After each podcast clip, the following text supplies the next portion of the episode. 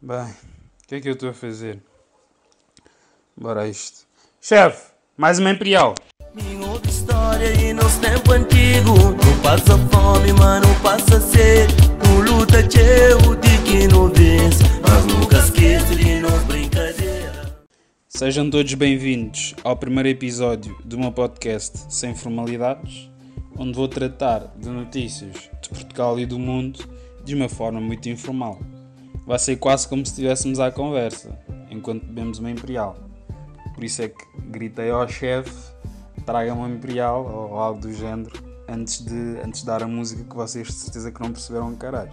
Basicamente, o que o Tony fica, cantor da música, diz é que ele ouviu histórias de tempos antigos em que passámos fome, passámos sede, tivemos que lutar muito até vencermos, mas nunca nos esquecemos do mais importante, a brincadeira. Como sabem, nós os cabo-verdianos somos conhecidos por sermos um povo muito alegre e muito carinhoso, isto apesar de tudo que já, no, já nos aconteceu. Isto parece a melhor mensagem para deixar no primeiro episódio.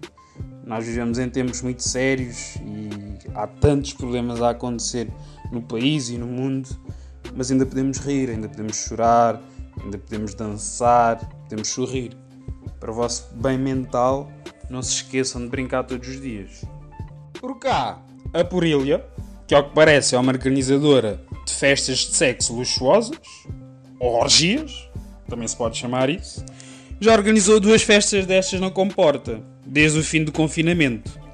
Eles dizem que a DGS autoriza, mas a DGS já veio a terreno dizer que não é bem assim. O que eles disseram é que só autorizam se a Purília garantir que vai haver distância de segurança. Eu pessoalmente só conheço uma forma de haver distância enquanto se faz o amor, que é o homem a esfregar-se e a mulher a metro e meio à espera que pronto, que chova. A Cimeira dos Líderes Europeus continua sem acordo e estou cheio de pena de António Costa. Na semana passada foi à Hungria, um dos países mais odiados da União Europeia, depois foi aos Países Baixos, que é se calhar o país mais forreta, para tentar alcançar este acordo. E até agora parece que vem para Portugal sem o dinheiro. Por outro lado, quem devia estar contente com isto é o Bloco de Esquerda. Não se lembram que há uns tempos queriam legalizar a cannabis?